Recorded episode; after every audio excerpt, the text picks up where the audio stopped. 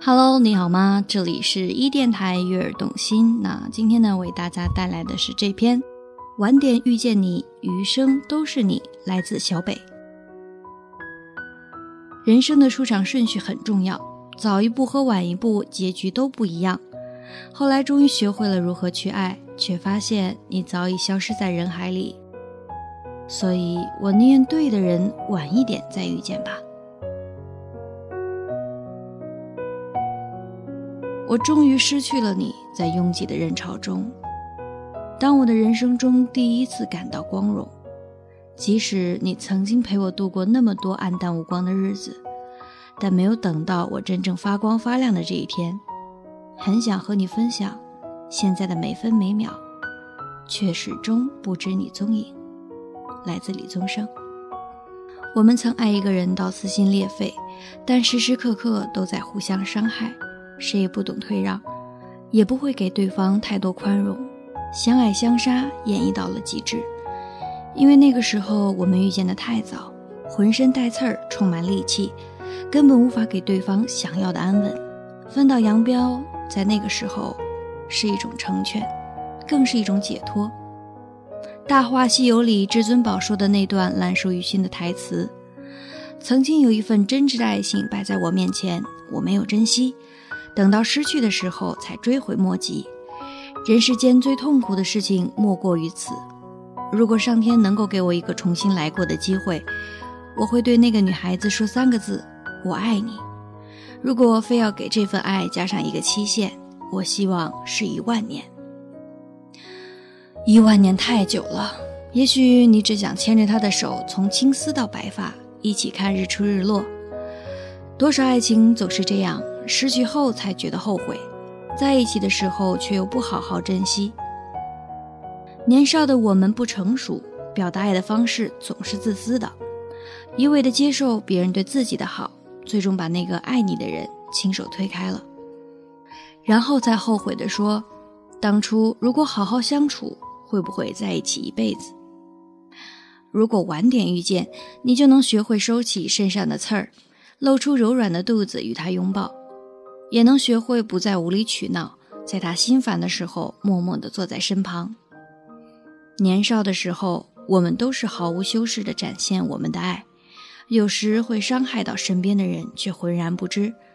到最后，连最爱的他也离开了，才开始反思。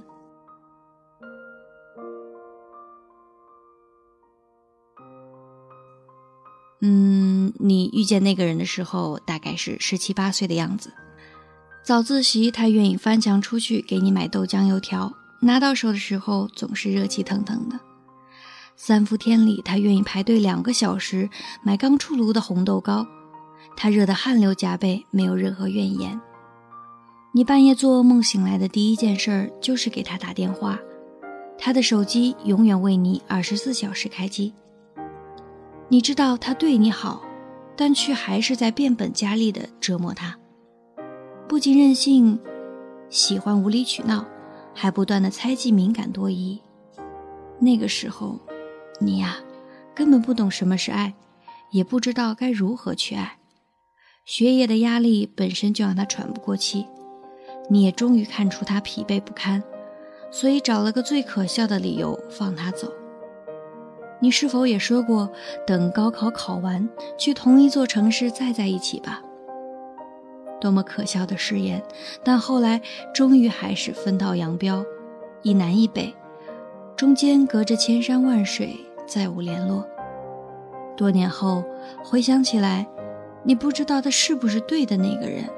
但如果遇见的晚一些，当你褪去那些尖锐，变得温润，那么两个人的结局会不会不一样了呢？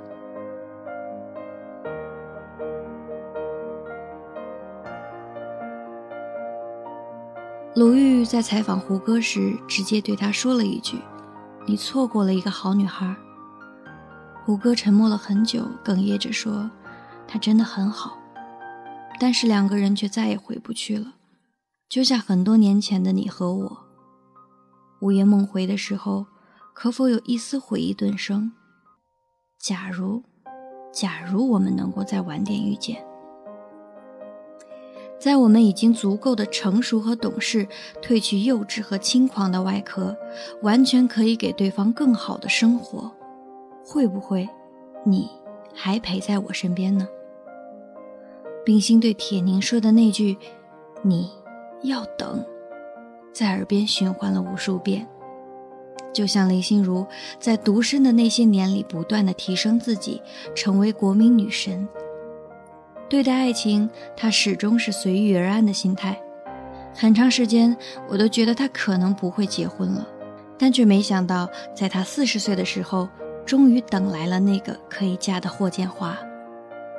即使两个人都不在最好的年纪，即使两个人的人生已经过了二分之一，但正因为决定相爱的时间比较晚，两个人都已经厌倦了灯红酒绿，渴望其安定。愿意回归家庭，所以注定他们会在一起走很久吧。我想起前些年在网上盛行的段子：莫文蔚没有嫁给与她相恋八年的冯德伦，周迅和李大齐在一起五年却无疾而终，谢娜最后和张杰步入了婚姻殿堂，他们的感情仿佛都是轰轰烈烈的开始，最后却潦草无比的结束。但是，是不是？他们晚点再遇见，就不会有那句“后来我终于学会了如何去爱，却发现你早已消失在人山人海”。人生的出场顺序很重要，早一步和晚一步，结果就会是大相径庭。所以，如果你现在还没遇见这个人，千万别着急，他肯定是在把自己变得更好。再来与你相遇。如果你已经错过这个人，别灰心，地球是圆的，你们可能在兜兜转转之后还能遇到。那时候，你们会带着打磨后的自己彼此欣赏，不会再为今天谁洗碗这种小事争吵了，当然更不会再用言语伤害最爱你的人。晚点遇见你，余生都是你。我想想你好想你。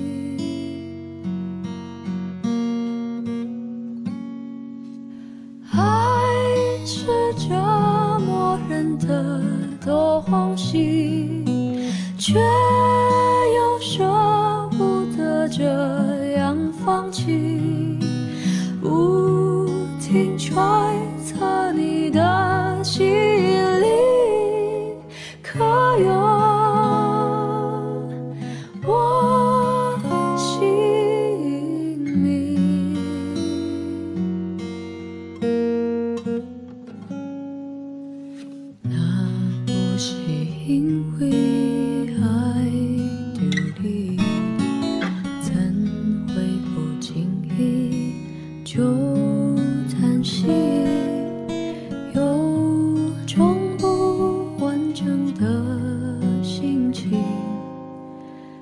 心碎，